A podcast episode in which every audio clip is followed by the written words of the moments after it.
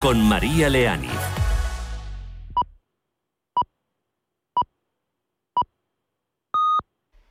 Son las 9 de la noche, las 8 en la Comunidad Canarias, lunes 19 de julio y esto es Visión Global.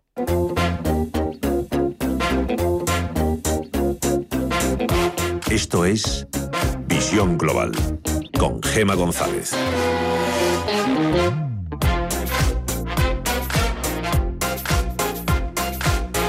Es ahora el momento de un viaje puramente con fines económicos del presidente Pedro Sánchez a Estados Unidos. Se va a reunir con la florinata de las grandes multinacionales y con los CEOs de los principales bancos estadounidenses, pero no va a tener ni un minuto para reunirse con el presidente Joe Biden, al que solo vio durante la cumbre de la OTAN en Bruselas celebrada el pasado 14 de junio.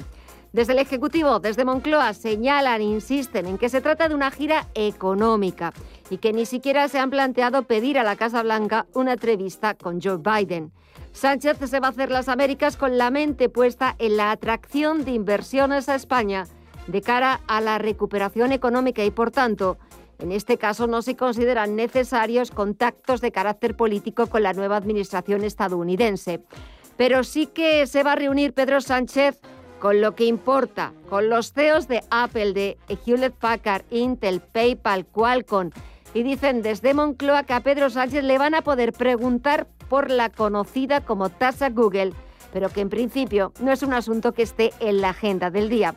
Iremos viendo. Mientras echamos un vistazo al otro lado del Atlántico, echamos un vistazo a Wall Street, donde siguen los números rojos, vuelven las dudas, las incertidumbres por la rápida propagación de la nueva variante Delta que acabamos de leer un tuit del el epidemiólogo experto en Estados Unidos, el doctor Fauci, que reconoce que la variante Delta está siendo la más dominante ahora mismo en los nuevos casos que se detectan en Estados Unidos. Vuelve el miedo, vuelven los temores, vuelve la incertidumbre de que la recuperación de la economía global no sea tan rápida como se esperaba. Y eso se deja sentir en los mercados, en ese miedo de los inversores, en esa toma de decisiones. Echamos un vistazo a las pantallas. El Dow Jones Industriales baja un 2,59% en los 33.790 puntos. El SP500 retrocede algo más de un 2% en los 4.237 puntos. Perdón. Y miramos ahora a las divisas, Pedro, que sigue sin cambios. vemos una ligera bajada en el caso del euro respecto al dólar, un 0,09 y ahora mismo el euro se cambia a 1,17 dólares. En el caso de la libra, la bajada es más acusada, ahora mismo baja un 0,84 hasta los 1,36 dólares. En el caso de las materias primas vemos que las bajadas en el, en el petróleo están siendo más acusadas. Ahora mismo vemos una bajada en el barril de Brent de referencia en Europa de un 7,38 abajo hasta los 68,16 dólares el barril y en el caso del West Texas de referencia en Estados Unidos abajo un 7,85% hasta los 65,92 dólares el barril. Terminamos las materias primas mirando al oro que también está cediendo hoy bastante menos, un 0,36% hasta los 1.808 dólares la onza. Y en el mercado de las criptomonedas, pocos cambios, siguen a la baja. El Bitcoin en los 30.638 dólares cae un 3,20%, un 4,3% es lo que se deja Ethereum hasta los 1.817 dólares y el Ripple, que sigue también cayendo casi un 5% hasta los 0,5%. 55 dólares. En el mercado de Wall Street, el Nasdaq 100 cae un 1,2% hasta los 14.497 puntos. El SP 500 cede algo más de un 2% hasta los 4.239 puntos y el Dow Jones en los 33.802 puntos cae un 2,5%.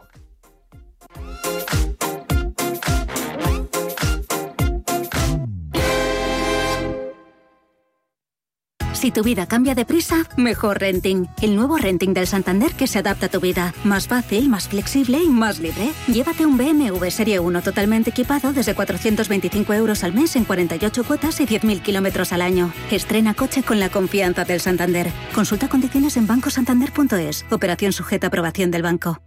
En 1954 nací yo, mi menda Antonio Resines. Desde entonces han cambiado muchas cosas. A mí que todo cambie me parece muy bien, pero que las cosas importantes no me las toquen. Sí, sí, sí, que no me las toquen.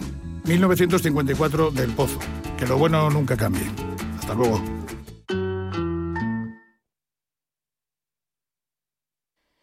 Pasan cinco minutos de las nueve de la noche, una hora menos en la comunidad canaria, ya recuperada de ese acceso de tos que me acaba de dar hace unos minutos. Y la actualidad de este lunes 19 de julio nos deja estas noticias de interés que nos resumen Mireia Calderón y Pedro Fontaneda.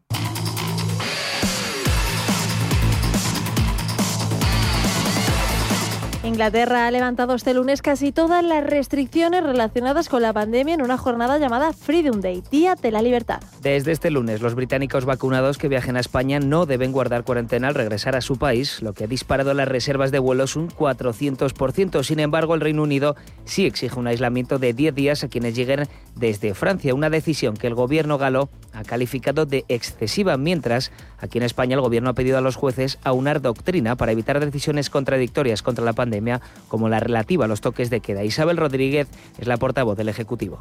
Vamos a, ejercer esa prudencia individual en esa tarea de pedagogía que antes, que antes le indicaba, pero sin duda creo que las administraciones y el sistema jurídico español tiene herramientas eh, suficientes para que vayamos avanzando en ellos. Creo que si algo nos ha demostrado también esta situación es que nunca se puede decir nunca jamás, que hemos tenido que hacer cosas que, nunca hubiéramos imaginado en, este, en nuestro país y en el mundo y que por tanto eh, prudencia absoluta. Eh, yo espero que, que, más pronto que tarde se normalice de nuevo esta, esta situación. Y el Ministerio de Sanidad esperará el avance de la investigación científica para valorar si es necesario ampliar la vacunación a los niños de 6 a 12 años y administrar una tercera dosis a los grupos ya vacunados. Algo que por ahora no es necesario ya que los sueros existentes protegen contra todas las variantes conocidas del coronavirus. La ministra Carolina Darias ha recordado que esta semana el 50% de la población habrá completado su vacunación, 23,7 millones de personas, e insiste en que la prioridad sigue siendo alcanzar el 70 70% de la población vacunada antes de que termine agosto. Nuestra prioridad sigue siendo vacunar a toda la población de nuestro país, empezando por alcanzar el 70% de la población vacunada antes que finalice el mes de agosto. Y luego continuar, porque vendrán más hitos, y es hacerlo con el resto de la población, eh, poniendo especial énfasis en nuestra gente joven y adolescente antes de que empiece el curso escolar. Además, la pandemia hace que la tarjeta desbanque por primera vez al dinero en efectivo como principal medio de pago de los españoles. Así lo refleja la encuesta nacional sobre el uso del efectivo que detalla que el pago en metálico solo fue el medio de pago más habitual del 36% de los ciudadanos españoles frente al 53% de 2019 o el 80% en el que se situaba en 2014. El estudio posiciona la tarjeta de débito como el medio de pago preferido por los españoles. En 2020 lo fue para un 54,1%. En clave económica, el precio de la luz alcanzará este martes su récord anual y el segundo más caro de la historia. En concreto, el pool eléctrico registrará para mañana un precio medio de 101,82 euros por megavatio hora, superando así por primera vez en lo que va de año la barrera de los 100 euros por megavatio hora como media diaria. El máximo a lo largo de este martes se tocará entre las 9 y las 10 de la mañana y el mínimo entre las 4 y las 5 de la madrugada. El Gobierno presenta el fondo público-privado NextEdge al que destinará 2.000 millones de euros públicos para impulsar el crecimiento de empresas tecnológicas y la inversión de proyectos tecnológicos de alto impacto, según ha señalado la vicepresidenta primera Nadia Calviño. Es un instrumento más para apoyar este emprendimiento innovador de alto impacto, de apoyar la colaboración público-privada, de movilizar una inversión de hasta 4.000 millones de euros en estos cuatro años, ampliable, por supuesto. Ojalá tengamos tantos buenos proyectos que tengamos que ampliar el, el volumen de financiación. Nextec, que ya se ha registrado ante la Comisión Nacional del Mercado de Valores, se constituye como un fondo de fondos de capital riesgo para la financiación de empresas en crecimiento de alto valor tecnológico, bien directamente o a través de fondos de capital riesgo, fondos corporativos u otros vehículos de inversión. El Estado podrá llegar a tener una participación de hasta el 49% en las empresas en las que invierta con este instrumento. el ministro de Inclusión y Seguridad Social, José Luis Escriba, espera tener concretada a la vuelta del verano la medida para desinfectar incentivar los contratos de muy corta duración. Se trata de una de las reformas que el Gobierno ha incluido en el Plan de Recuperación, Transformación y Resiliencia enviado a Bruselas y busca atajar el abuso de contratos cortos después de que en 2019 hubiera más de 27 millones de bajas a la seguridad social, de las que una de cada cinco tuvo una duración de un solo día. Y respecto a la medida, pues seguimos afinándola. Tenemos todavía algunos, estamos en plazo respecto al compromiso en el plan de recuperación y resiliencia y yo creo que es a la vuelta del verano la podremos ver, la podemos ver desplegada y concretada. En la actualidad, los contratos de menos de siete días de duración ya cuentan con una sobrecotización del 40%, que según ha avanzado el ministro no ha dado el resultado que se esperaba, por lo que hay que mejorar su diseño y establecer una penalización más significativa que tenga en cuenta el número de trabajadores que se dan de baja.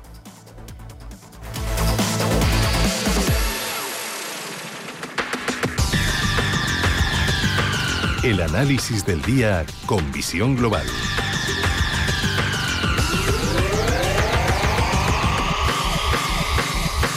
Segundo análisis del día, pasan 10 minutos de las 9 de la noche, una hora menos en la comunidad canaria. Saludamos a José Luis Herrera de Banco Big. José Luis, muy buenas noches.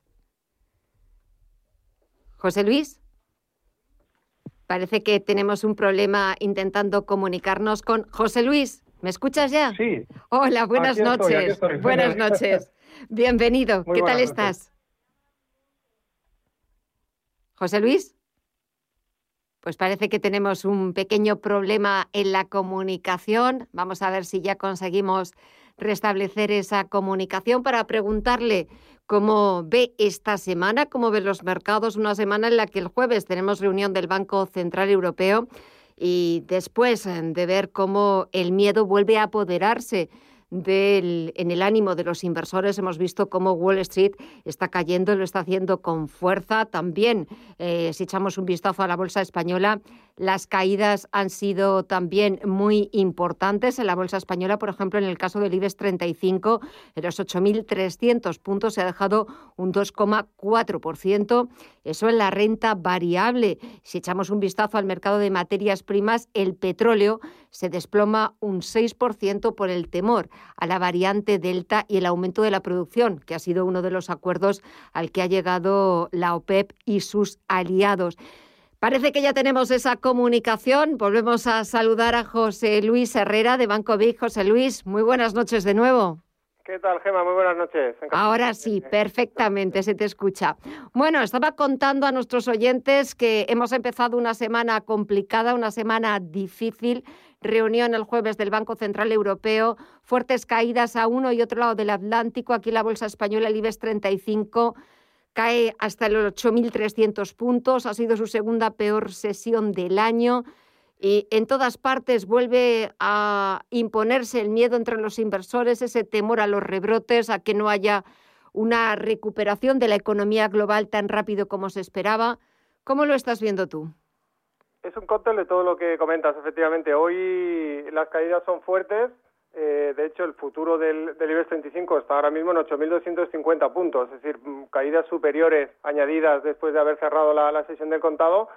Eh, y no es más que la continuidad de lo que venía ocurriendo desde hace pues eh, una semana, dos semanas. Se veían muchas divergencias en el mercado, se veía como las subidas eh, no eran al unísono, no era, eran asíncronas porque subían más unos sectores eh, que otros y subían más unas bolsas que otras, sobre todo Estados Unidos, que prácticamente pues había quedado solo con, con esos máximos eh, que marcaba sobre todo el SP500 y, y el resto de las bolsas pues no, no tiraban. Al final todos los factores acumulados eh, pues sí, el miedo a, que las nuevas eh, cepas del, virus eh, pues frenen el, crecimiento, el, miedo a la inflación, el, hecho de que estamos en periodo estival y que el volumen también decrece, pues y toda la fuerte sobrecompra que tenía el mercado, pues ha hecho que hoy pues estemos viviendo una de las jornadas más aciagas de, los últimos meses. Si va a ser el inicio de una corrección mayor o, o no, pues Todavía no lo podemos saber, lógicamente, pero sí es verdad que hay un indicio, hace un par de semanas, eh, la, última vez que hablábamos, Gemma, pues comentábamos que estaba habiendo también ligeros recortes y, y, comentábamos que no nos acabábamos de fiar de esas caídas porque el VIX, el índice del miedo, que se llama, ¿no? El, eh, pues no, no mostraba repuntes eh, considerables, seguía por debajo del nivel de 20 puntos, que es un poco el nivel de referencia que se toma, y, en esta ocasión es distinto. O sea, estamos viendo fuertes repuntes del VIX, es decir, hay una gran eh, subida del, del, índice del miedo del VIX y, eso pues suele venir aparejado con, con confirmación en, las caídas de la bolsa. Entonces esta vez es distinto y sí que podría ser el inicio de una corrección mayor, eh, pero bueno, paso, paso a paso. Desde luego un lunes, un comienzo de semana, pues bastante, bastante feo. Bastante feo, aunque eh, también es cierto que, aunque veamos las pantallas de rojo, que ya las hemos visto muchas veces, igual que las hemos visto también de verde, pero es verdad que, bueno, pues eh, algunas correcciones eh, como las que estamos viendo, eh, bueno, son sanas, son necesarias, ¿no? Para que también el mercado corrija un poquito, porque la tendencia de fondo sigue siendo la misma, estamos en una tendencia alcista y los mercados ahora los estamos viendo corrigiendo, tomando posiciones, pero es cierto que la bolsa norteamericana hasta hace unas semanas, el SP500, todo el sector tecnológico estaba marcando máximo tras máximo. Claro, es, lo que comentamos. Realmente estaban siendo altos, pero, pero era sector tecnológico y poco más. Eh, tenemos hoy ha habido fuertes caídas en los valores financieros porque los bonos pues siguen con fuertes caídas, ¿no? En los rendimientos, eh, fuertes caídas también en los valores petroleros. Se está desplomando el petróleo hoy. Es decir, al final era poco eh, pocas compañías, pocos sectores los que los que estaban tirando. Es verdad que eh, pues en una foto global eh, todavía estamos muy lejos de pensar en, que la tendencia, eh, la fuerte tendencia que se iniciaba desde finales de, octubre vaya a revertirse, pero sí que hay un, hecho característico y es que en el día de hoy pues la directriz alcista de un índice como es el el SP500 que se utiliza como, referencia, pues se está poniendo a prueba, es decir, que está tanteando eh, los niveles actuales en torno a 4.230, 4.240 puntos, está tanteando esa directriz. En caso de perforarse, de perderse eh, y de confirmarse su, pérdida, pues sí que podríamos estar hablando de, de bueno, pues la posibilidad de que haya correcciones eh, mayores que en todo caso en una foto de, del largo plazo pues serían efectivamente sanas porque toda toda tendencia pues va a tener que tener sus eh, contratendencias, ¿no? O, toda continuidad alcista va a tener que tener superiores de corrección para depurar el mercado y posiblemente para que el dinero entre en, estos otros sectores eh, que habían sido más, más castigados, ¿no? Lo cual sería sano, pero bueno, es verdad que por el momento, pues, pues bueno, hay, hay nubarrones. Hay nubarrones, la verdad es que pintan bastante, bastante feos, bastante negros, pero también a veces estos nubarrones permiten encontrar eh, buenas oportunidades en el mercado. Si tuviéramos que, buscar una oportunidad, un valor, un sector, ¿cuál sería, José Luis? Bueno, ahora mismo, eh, desde luego, las compañías defensivas son, son eh, pues las compañías que se previsiblemente deberían comportar mejor cuando el mercado cae o cuando el mercado está nervioso. Eh, si pensamos en que vaya a haber una recuperación que sea una oportunidad para, volver a sumarse a la tendencia, eh, pues lo, lo comentado, quizás esos sectores que hayan sido especialmente eh, castigados, ¿por qué no volver a tomar posiciones en petroleras, eh, en sectores bancarios y le dejamos que caigan un poco más, ¿vale? No, no, todavía podría seguir la, caída, la corrección, pero eh, pues quizás entrar en ese tipo de valores que se puedan sumar más a un periodo de, recuperación económico, pues eh, no, no sería un asunto eh, malo. De todas formas, la tecnología sigue fuerte y, es por algo. Es decir, ahí son, son compañías eh, pues que se han comportado muy bien, que han generado muchísimo negocio, sobre todo durante el último año, y que previsiblemente van a seguir también comportándose con, con fuerza. A partir de eh, la próxima semana pues empezamos a conocer esta semana incluso empezamos a conocer resultados trimestrales eh, en muchas compañías eh, tecnológicas en Estados Unidos. Eso va a ser también un, foco importante en el que prestar la atención, ¿no? El ver si realmente se están confirmando esas fuertes expectativas que tiene el mercado eh, en cuanto a los resultados del, último trimestre. Pues estaremos muy pendientes y muy atentos a todas esas referencias, resultados, también las referencias que nos vaya dando el mercado y ese ánimo de los inversores. A ver por dónde, por dónde va tirando estos próximos días. José Luis Herrera de Banco Vic, gracias como siempre por, eh, las, eh, por el análisis, por las recomendaciones y hasta otra próxima ocasión. Un saludo. Un placer como siempre, gracias. Hasta luego.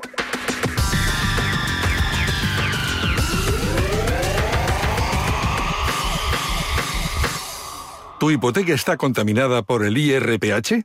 Recuperar tu dinero puede parecer complejo. Nosotros en Durán y Durán Abogados sabemos que es posible. Los resultados, un 99,9% de éxito nos avalan. Contacta con Durán y Durán Abogados.com. El IRPH para nosotros es cosa del pasado. Tenlo presente. Durán y Durán Abogados.com. Mantén sana tu hipoteca. Radio Intereconomía es la mejor plataforma para dar a conocer, relanzar y poner voz a su empresa. Nuestro equipo comercial le asesora para conseguir sus objetivos. Contacte con nosotros en el 91 999 21 21 o escribiendo a comercial@intereconomía.com.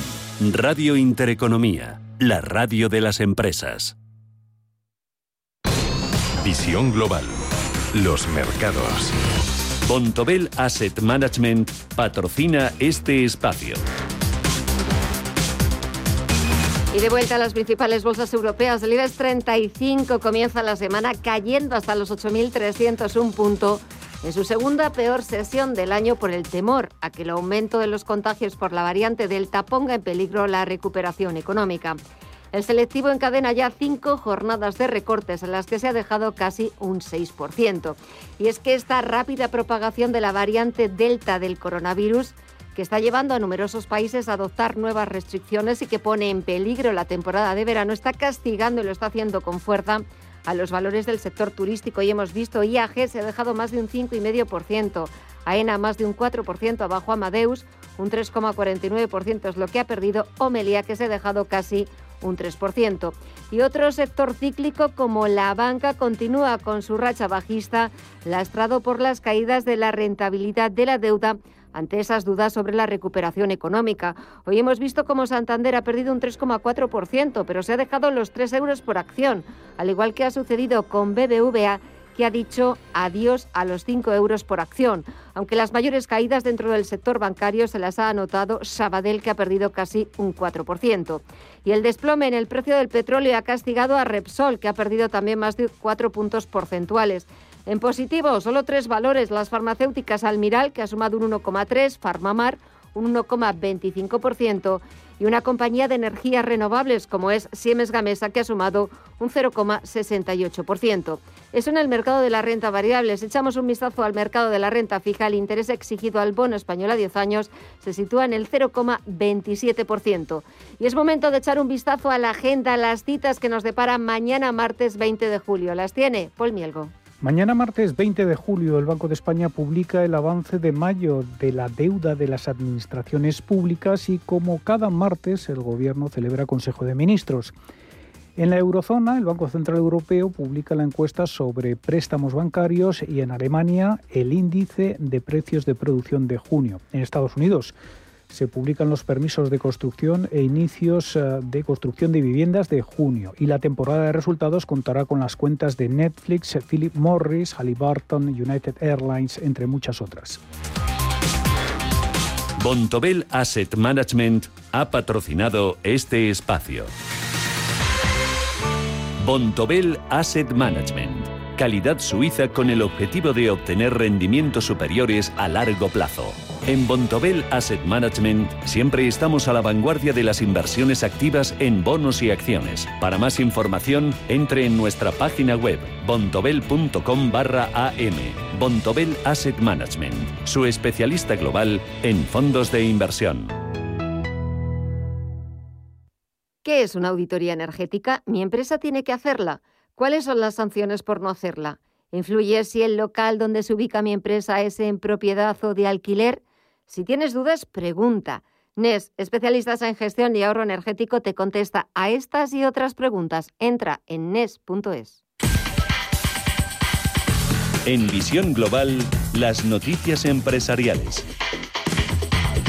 Y empezamos por la ministra de Industria, por Reyes Maroto, que ha logrado el compromiso de Alcoa de desbloquear el proceso de venta de la fábrica que la empresa tiene en San Cibrao, en Lugo.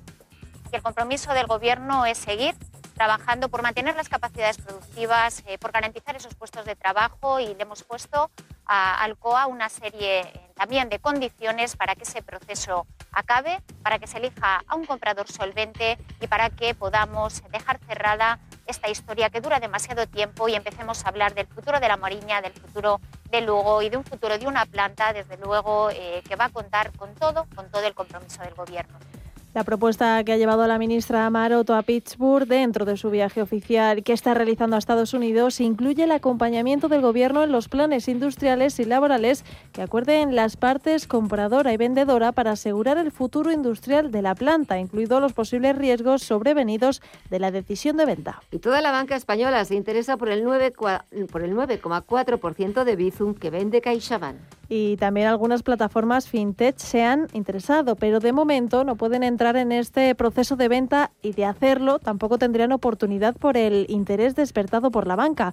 Fuera de la operación queda también ING, que no participa en su capital y por lo tanto no tiene opción de compra. La gran incógnita sigue siendo el precio de Bizum, ya que esta es la primera vez desde su creación en 2016 que se pone a la venta una participación. Repsol y Talgo se alían para impulsar el tren de hidrógeno esta colaboración promoverá la consecución de uno de los objetivos marcados en la hoja de ruta del hidrógeno aprobada por el Gobierno el pasado octubre, que establece como meta para el año 2030 contar con dos líneas de trenes comerciales propulsados con hidrógeno renovable. Repsol es el primer productor y consumidor de hidrógeno en la península ibérica y opera en Cartagena la mayor planta de hidrógeno de Europa. Santander lanza Ucha Santander, es una herramienta de microahorro para la app y la web que ayudará a alcanzar objetivos de ahorro. Mediante la configuración de reglas automáticas como el redondeo de compras, las aportaciones periódicas, el ahorro de una parte de los ingresos o también el ahorro con los goles de su equipo favorito en la Liga Santander,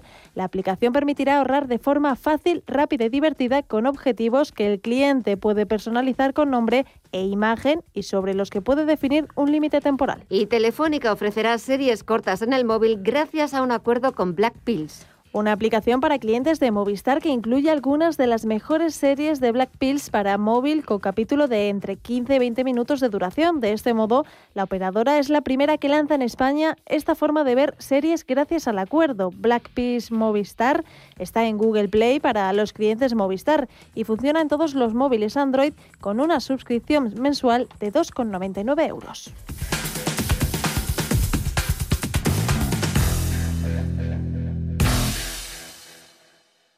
Libertad. 50 millones más de entradas en el mayor buscador de Internet que el mejor futbolista del mundo. Libertad. Un anhelo del ser humano.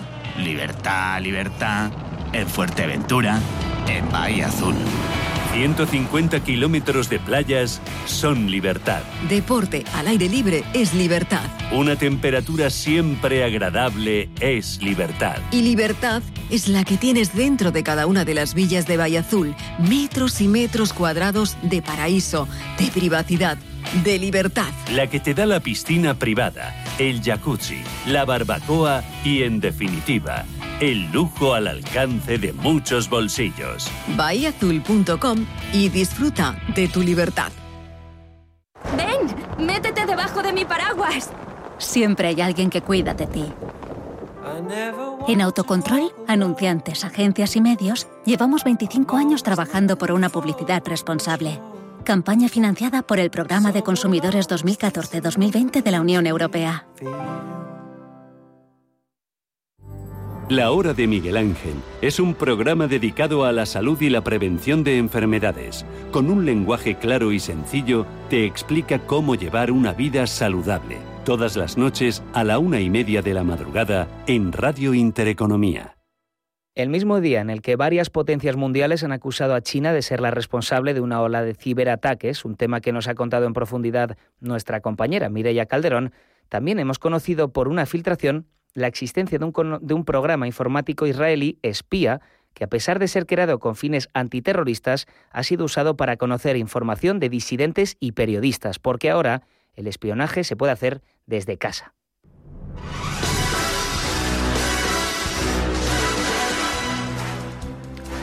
La filtración ha venido de una investigación que ha unido a los periódicos The Guardian y The Washington Post con la ayuda de ONGs como Amnistía Internacional y Forbidden Stories. Todos ellos han concluido que varios estados autoritarios han utilizado un software para espiar a una gran lista de números de teléfono, una gran lista que engloba hasta 50.000 números. Se trata de un spyware, un programa informático espía que recopila información de dispositivos como ordenadores o teléfonos. Este ciberespía fue creado por la empresa NSO, de origen israelí, y no es la primera denuncia pública que recibe. Pegasus, así se llama el programa, ha sido conectado por ahora con el asesinato del periodista saudí Jamal Khashoggi, crítico con su gobierno, o con el hackeo telefónico que recibió Jeff Bezos, CEO de Amazon en ese momento. Lo importante ahora es que tras esta nueva investigación, NSO, el grupo israelí de ciberinteligencia, ha sido acusado de poseer un listado con más de 50.000 objetivos potenciales. Hablamos de periodistas, políticos, activistas u opositores. Un ataque a la libertad de expresión inaceptable.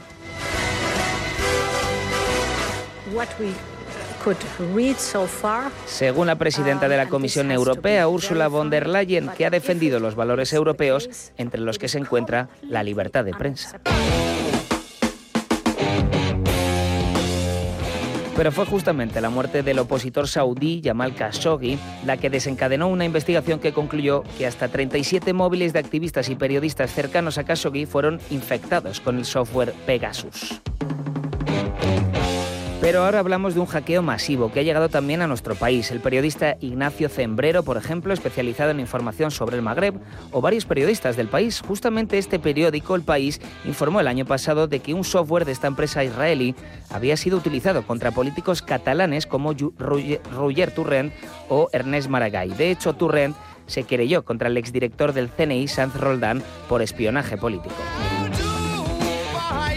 Ciberespionaje a políticos, periodistas, activistas. Lo único que podemos decir por el momento es que la investigación está en curso y las autoridades lo tachan de inaceptable. El problema es que presuntamente se le ha dado un uso político y autoritario a un programa antiterrorista. Y lanzo una pregunta, ¿quién tendría que tener más miedo? ¿Algunos estados autoritarios por la democratización de la información en Internet o los propios ciudadanos que asistimos a una modernización de algunas herramientas autoritarias?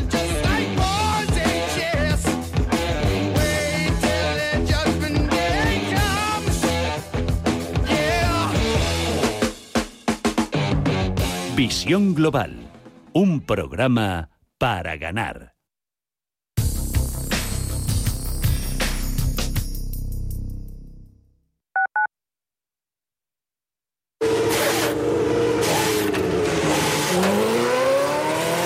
Saber que con tu seguro te recogen y entregan tu coche reparado es sentirte imparable. Seguros de coches Mafre, el mejor servicio. Ahora a mitad de precio y con la facilidad de pagarlos mes a mes. Con Mafre eres imparable. Consulte condiciones en mafre.es. Al principio pensaba, lo alquilo, no lo alquilo, lo alquilo, no lo alquilo. Luego, con renta garantizada pensé, lo alquilo. Renta garantizada se encarga, te seguirá pagando la renta de tus inquilinos, aunque ellos no lo hagan, y se ocupan de la gestión del día a día. Infórmate en el 900 10 10 95 o en rentagarantizada.es. Alquiler garantizado. Escápate de Madrid y ven al restaurante El Torreón en la cima del Monte del Pardo. Las mejores carnes y pescados desde 40 euros, vino incluido. Carne picaña brasileña y lomo de buey auténticos. Disfruta de los mejores platos de cuchara y de paella con langosta. Y de grandes vinos y licores en sus siete amplísimos salones y terrazas. Cocina abierta desde las 11 de la mañana. Parque infantil, gran parking. Restaurante El Torreón. Naturaleza a 10 minutos de Madrid. Reservas en restauranteeltorreón.com. En la Fundación La Caixa, desde el programa de ayudas a proyectos de iniciativas sociales, trabajamos para hacer realidad una sociedad más justa y solidaria. Por eso, mantenemos nuestro compromiso, reconocer las mejores iniciativas y acompañar a entidades sociales para llevarlas a cabo. Hacerlo juntos para hacerlo realidad. Fundación La Caixa. Los domingos de 12 a 12 y media de la noche, Diálogos en Familia, en Radio Intereconomía. ¿Qué tal amigos? ¿Cómo están? Les saluda Fernando Díaz Sarmiento. Hoy nos acercamos al universo fascinante de la educación, de la familia. Son nuestros diálogos en familia. Diálogos en Familia. Os esperamos.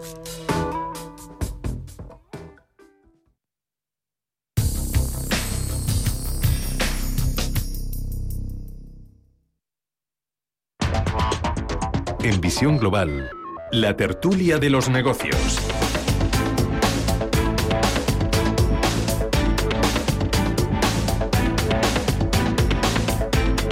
Pasan 35 minutos de las 9 de la noche, una hora menos en la comunidad canaria. Comenzamos este tiempo de tertulia. Comienzo saludando a Juan Iranzo, catedrático de Economía Aplicada de la UNED. Juan, muy buenas noches. Buenas noches, Gemma. Buenas noches, Miguel, y a todos los oyentes, por supuesto. Y Miguel Villarejo, de Actualidad Económica. Muy buenas noches. Buenas noches, Gemma. ¿Qué tal estás? Un ¿Todo bien? Y a todos los oyentes. Todo bien, todo, ¿Todo bien? bien? afortunadamente. Todo Perfecto. bien. Me hizo una PCR el otro día y ¿Sí? di negativo, así que todo- Bueno, qué todo, bien. negativo, nunca positivo. Todo negativo, nunca positivo. bueno, Como eh, diría como diría Van Gaal. Eh, vamos a ver qué asuntos nos vamos a ocupar en los próximos eh, minutos. Eh, Mireya Calderón, cuéntanos, a ver, ¿de qué vamos a hablar en estos minutos en la tertulia? Pues vamos a comenzar hablando del presidente del gobierno, Pedro Sánchez, que ha comenzado esta semana una gira económica por Estados Unidos y que le llevará a Nueva York, Los Ángeles y San Francisco y que tiene como objetivo situar a España y a sus empresas en el radar de las inversiones y las oportunidades de negocio que se abren con el fin de la pandemia y la llegada de la recuperación. Ya de vuelta aquí a España, el ministro de Inclusión, Seguridad Social y Migraciones, José Luis Escribá, ha avanzado que la afiliación crecerá en 150.000 empleados en el mes de julio, superando así niveles precrisis extraordinariamente dinámico. Así ha definido el ministro Escribá al mes de julio, en el que se habrán creado 150.000 nuevos empleos con respecto al mes anterior. Eso sí, todavía quedan 360.000 trabajadores afectados por ERTE, aunque según el ministro, en las primeras dos semanas de julio, hasta 87.000 personas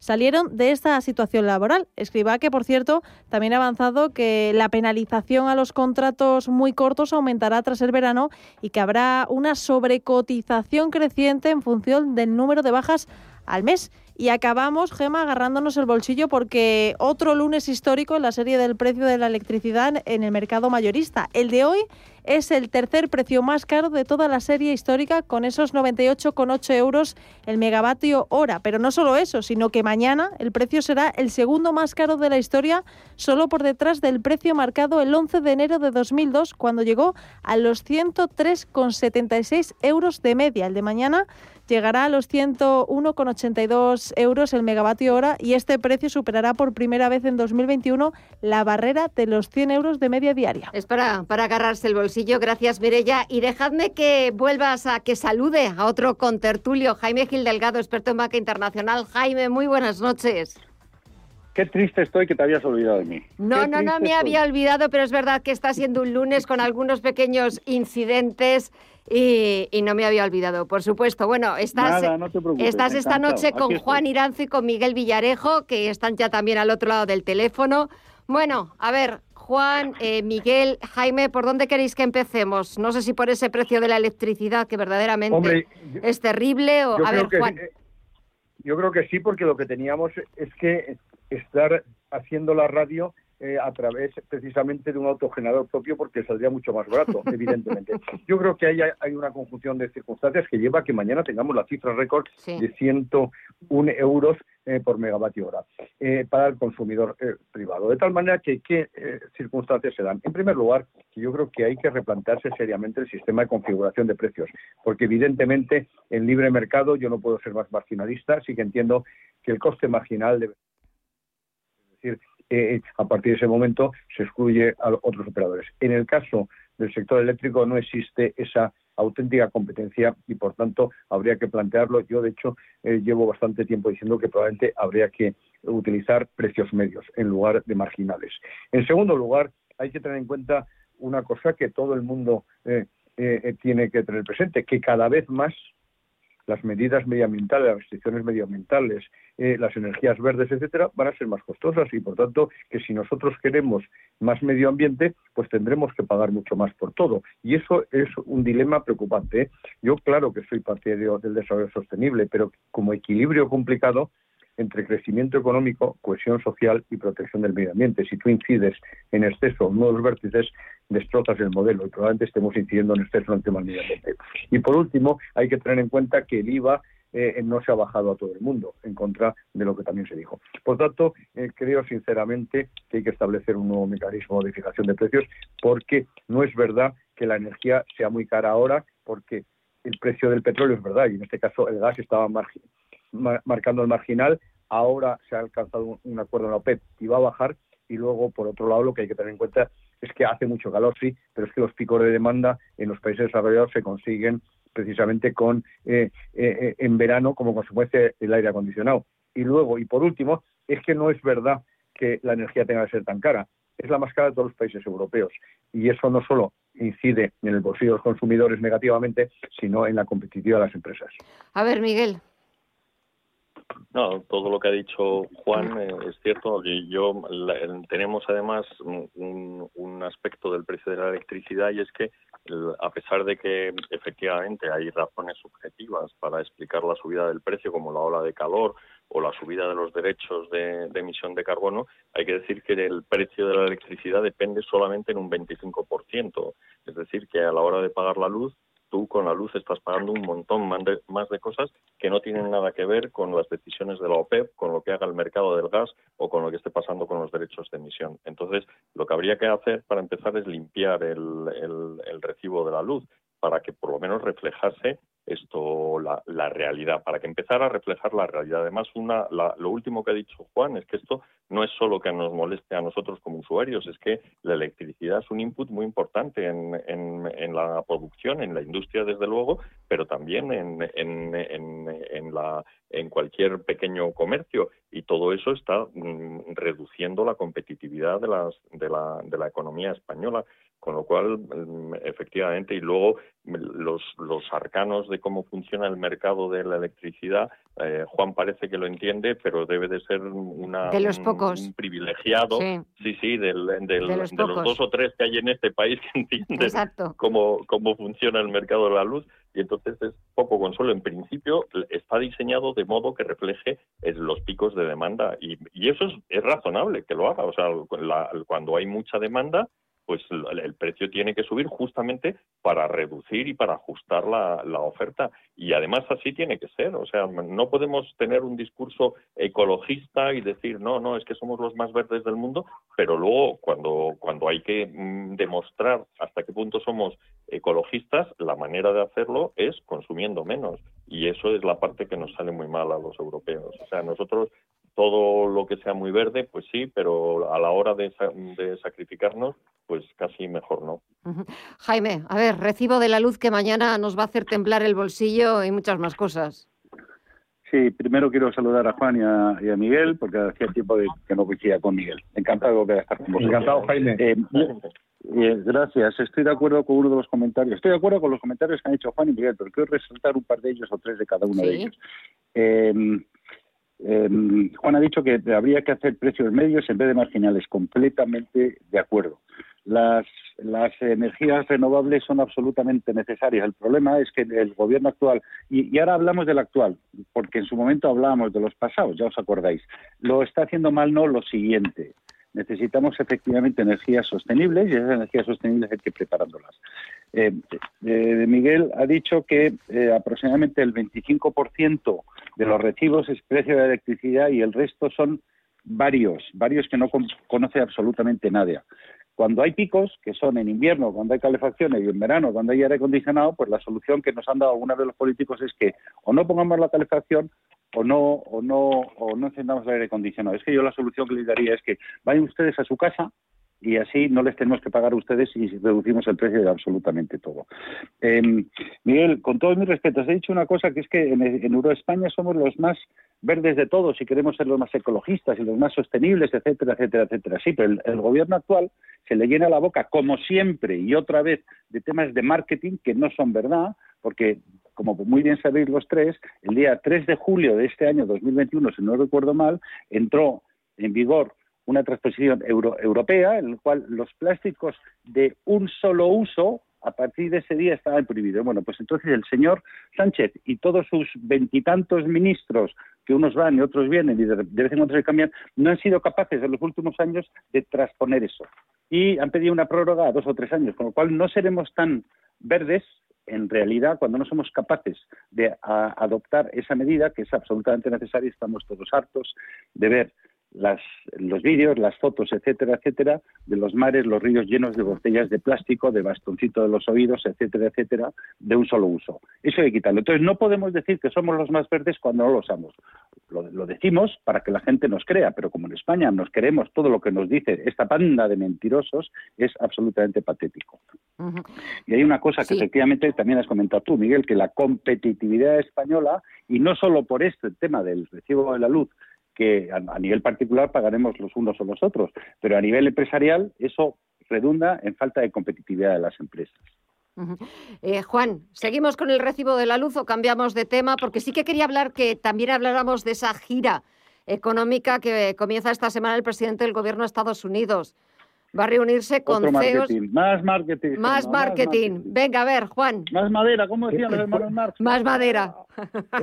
Efectivamente, para empezar hay que tener en cuenta que salvo 59 segundos, no sabiendo muy bien quién era, el señor Sánchez eh, sigue sin ser recibido ni llamado por el presidente de Estados Unidos, eh, el señor Biden. Y en esta visita hay que recordar que no va a conocer directamente al presidente de los Estados Unidos y le va a poder contar todas esas cosas que dijo eh, que le había contado durante ese paseo por el pasillo. En segundo lugar, hay que tener en cuenta que las inversiones no se atraen con paseos sino con hechos y realidades.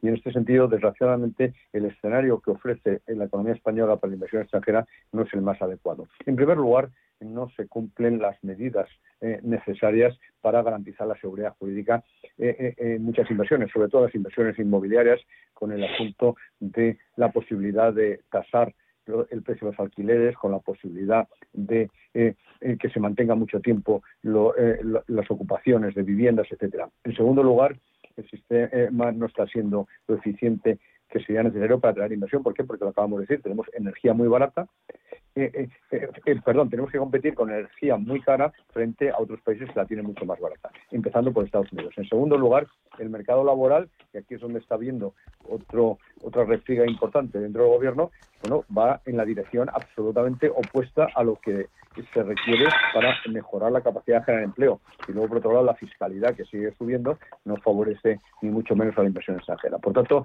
creo que menos paseos y más hechos para atraer la inversión extranjera. A ver, Miguel, sobre esa gira económica, como lo definen desde el Ejecutivo. Bueno, está bien que haga una gira económica y que, que vaya vendiendo España, sobre todo porque muchos estadounidenses se piensan que España está cerca de entre México y Colombia, en alguna parte de, Entonces, no está mal recordarles de vez en cuando que, hubo un tiempo en que éramos un imperio y ellos eran una colonia. Y, en gran parte era, mm, posesión de los, de los reyes de España.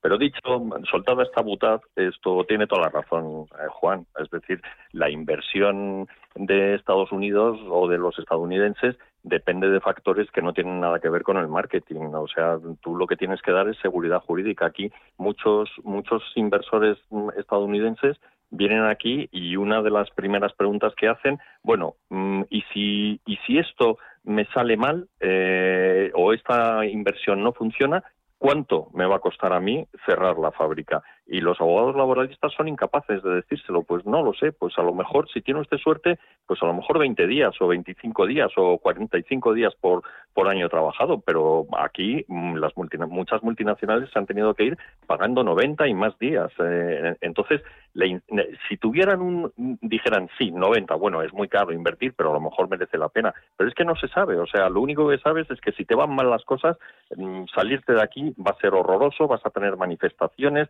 vas a tener campañas en la prensa, te van a presionar los políticos, entonces mucha gente dice, bueno, pues estas barreras de salida que hacemos con el propósito de, impedir la, destrucción de empleo, en realidad se acaban convirtiendo en barreras de entrada. Y luego ya, mm, por último, la imagen que, tienen los inversores extranjeros, pues aquí la inmensa mayoría del patrimonio inmobiliario, de los activos inmobiliarios, están en, en manos de Blackstone que se supone que es un fondo buitre y bueno, pues alguien, por lo menos alguien se ha quedado con, con esos activos que estaban metidos en los balances de, de, la Sareb y que no sabíamos qué íbamos a hacer con ellos. Bueno, pues vienen estos señores, se quedan con ellos, le ponen un suelo a la caída del precio de, de la vivienda y de los pisos y cuál es nuestra reacción. Son unos fondos buitres, hay que acabar con ellos, es intolerable. Bueno, pues en fin, este es el país que tenemos, ¿no? Y, entonces puede ir Sánchez que vaya con, con un montón de gente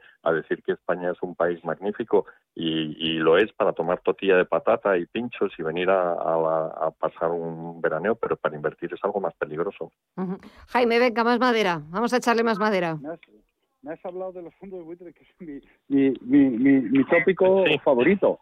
Cuando, cuando os acordáis, en julio del 2012, justamente ahora hace 11 años, el señor Draghi digo, eh, dijo el, el, famoso, haré todo lo que sea posible y créanme ustedes eh, todo lo que sea necesario y créanme ustedes que será más que suficiente.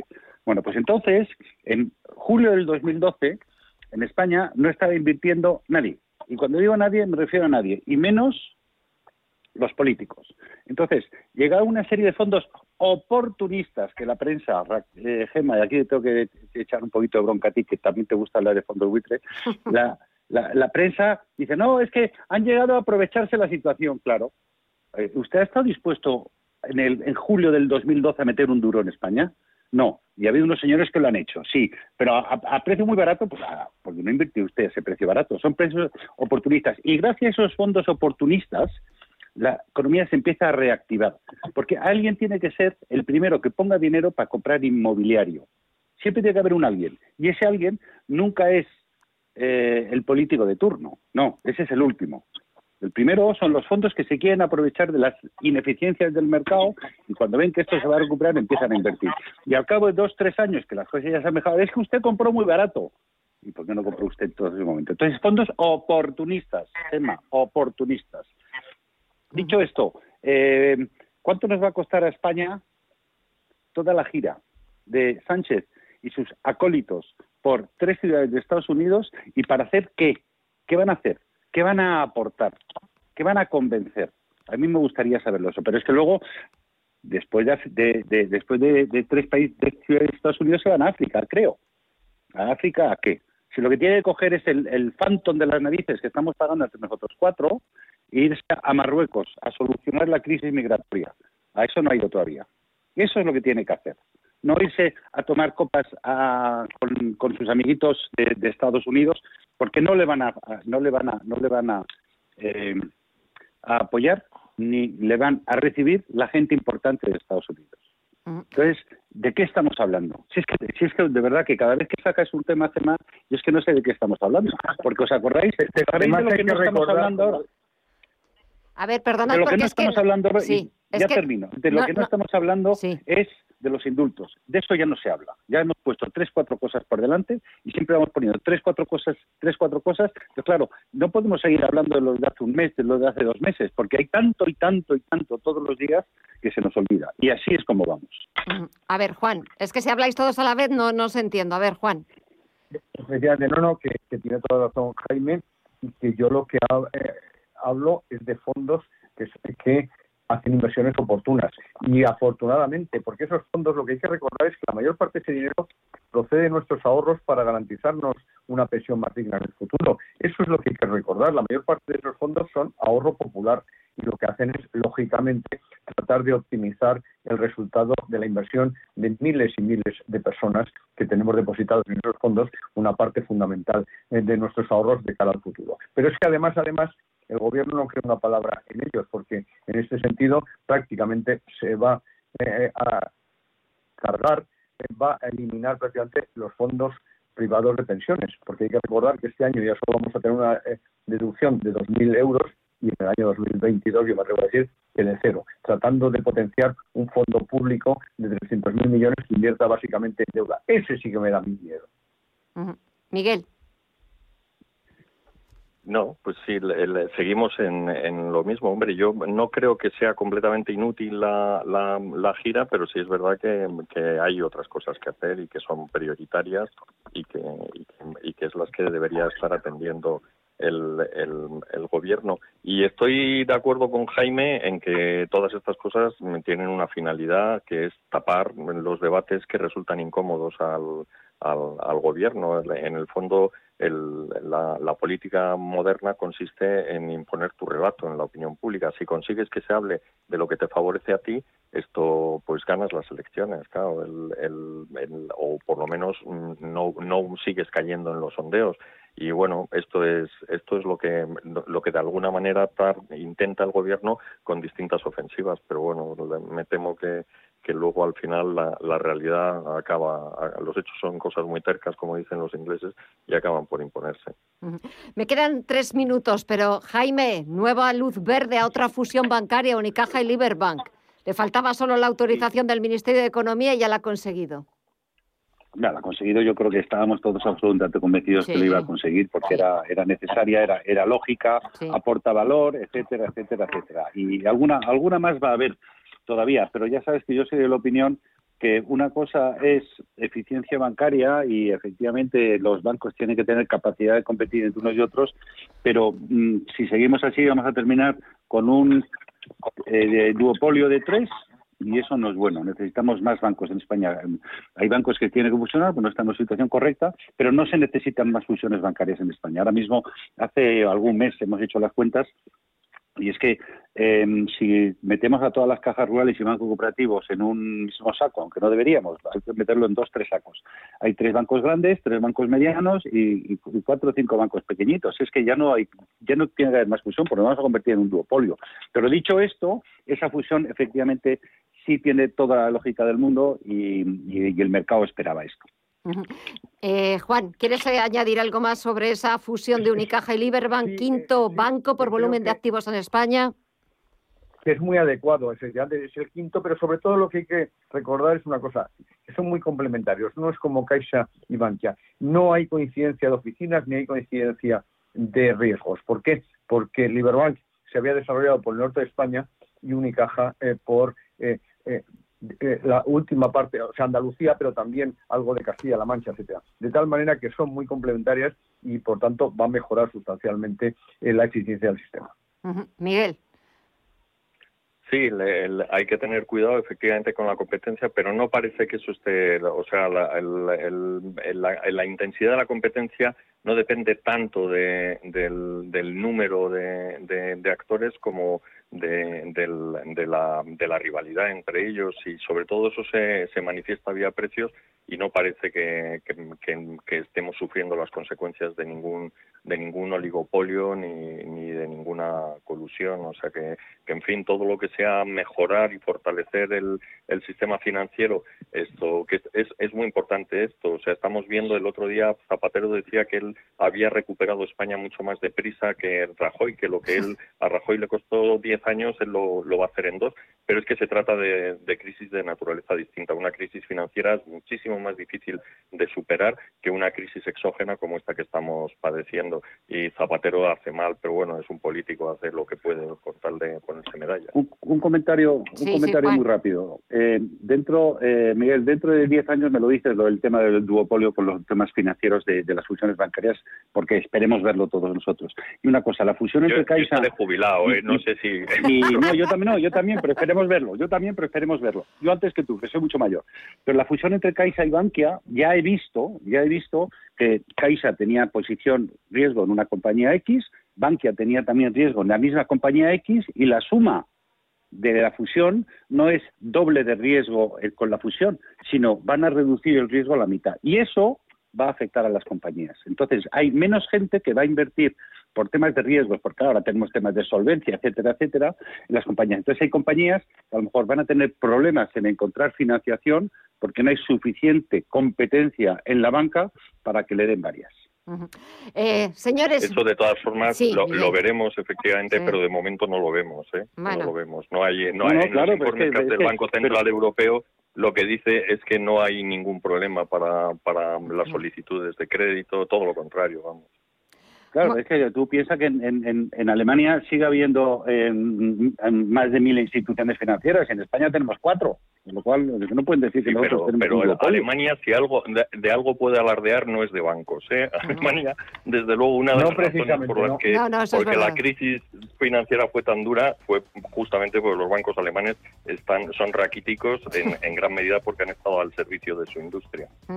Bueno, señores, que me, que me quedo sin tiempo, seguro que y sin necesidad de que estéis jubilados, seguro que lo comentamos en breve, todo el tema del duopolio, fusiones bancarias, etcétera, etcétera. Jaime Gil Delgado, muchísimas gracias, un verdadero placer, que pases una buena semana. A ti igualmente. Y Miguel Villarejo y Juan Iranzo, de verdad a los dos también. Muchísimas gracias por estos minutitos, por esta charla. Así da gusto comenzar el lunes. Que paséis una muy buena semana. A ver lo que nos va deparando, porque parece que vuelve ese miedo entre los inversores por la variante Delta, por la propagación más rápido de lo deseado y deseable y parece que vuelve otra vez el miedo y las dudas a los parques.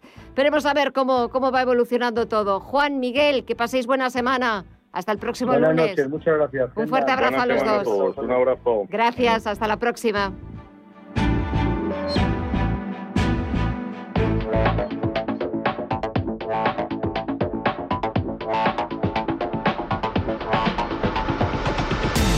Visión Global con Gema González.